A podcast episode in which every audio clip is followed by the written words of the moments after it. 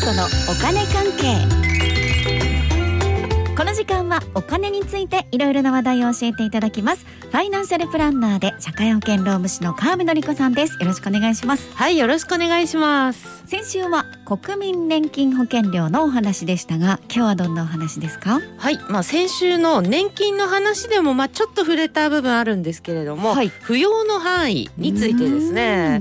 で10月にね一部改正もありましたしまあややこしいので時々確認していかないとと。本当にややこしいですよね、うんうん、扶養の範囲よろしくお願いします。はい。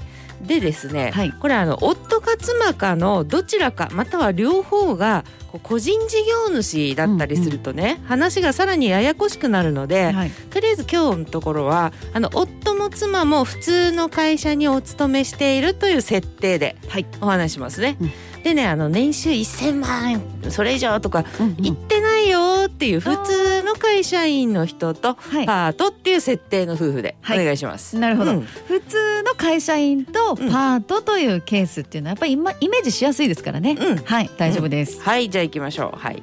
まずですねパート収入がね、はい、100万円超えちゃいましたと。うん、ここであのパートをしている本人に住民税が発生するようになります。住民税が発生。そうそうそう、はい、うんもう90万の時はかからなかった住民税がね、はい、発生するよってことですね。ただねこれはあの金額も少ないですし、はい、まあ、住んでいる市町村によってねあのちょっと基準が違うっていう部分もあるしね、うん、まあ、そんなに気にしなくていいかと思います。あなるほど。ここはそんな気にしなくていいけど、うん、でもまあ100万円ちょっと超えると住民税が発生しますよと。そういうことですね、うん、はいじゃあ次いきますよ、はい、お次103万円、はい、うん、これ超えたら、うん、今度ね自分に所得税が発生します。ねこれはいわゆるあの103万円の壁っていう有名なやつですね、うん、そうそうそうですね。もう昔から超有名ですね、うん、だけどね有名とはいえですよ。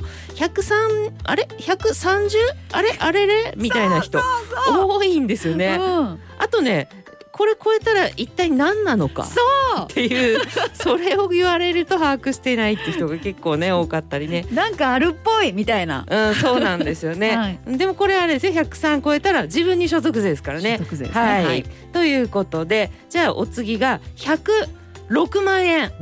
うんこれはねあの一部法律改正が入った部分ですよ。わ、はい、だから100万円103万円の次106万円、うん、3万円ずつの刻みなんですね。いやそれはたまたまですから。そうなんです、ね、そうそうそうそう。たまたまですね。はい、はい、でねここからはね交通費を含めて106万円になったら、はい、まあ従業員101名以上の規模のね会社の場合は健康保険料と厚生年金保険料が発生するようになります。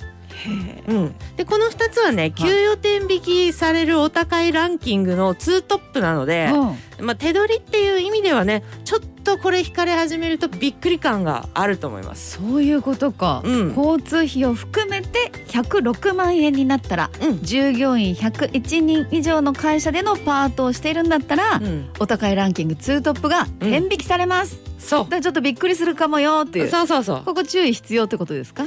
まあ注意必要っていうかねそういう言い方もありますけれども、はい、私としてはですよ健康保険と厚生年金に加入することの方がおすすめなんですよね。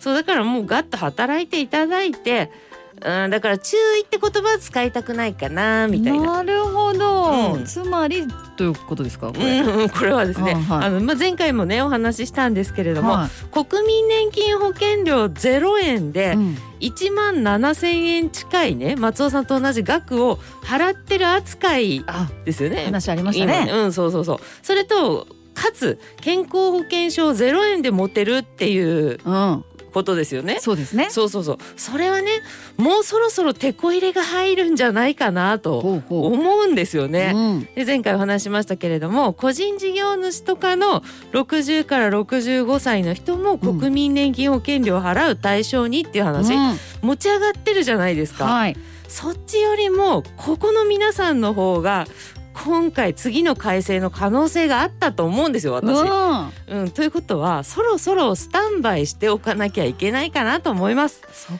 か、はい、だからもうじゃあそろそろ払うことになるなっていうその覚悟的な感じですかね。うん、そうそうそうそう。そう,、払うからやめなよ注意だよじゃなくて、うんうん、覚悟そっちの、うん、かな、うん、そうそうですね、うん、だからまあよし自分もね元気だしっていう方は、うん、そろそろもういっぱい働こうっていうタイプのスタンバイ。ああなるほど。うん、それとですよ私こっから大事だと思うんですけど、はいご家族も家事とか育児っていうのは家族全員の役目なんですよっていうスタンバイ。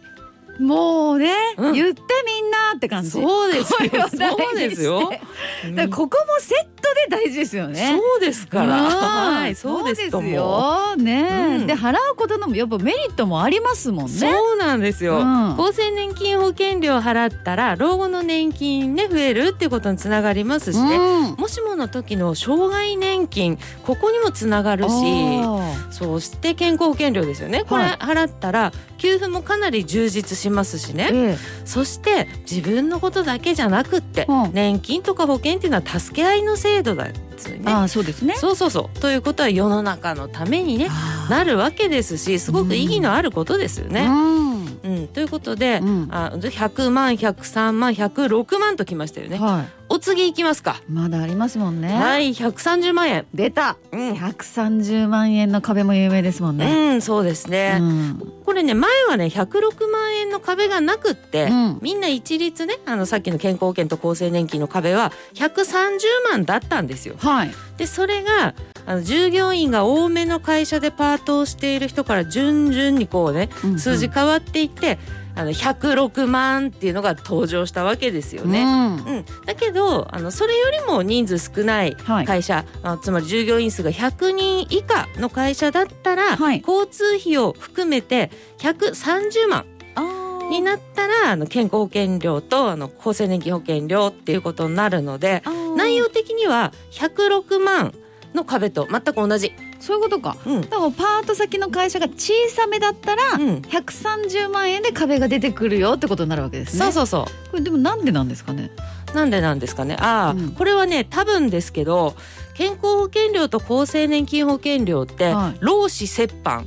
つまりね、うん、会社側の負担もあるわけですよ。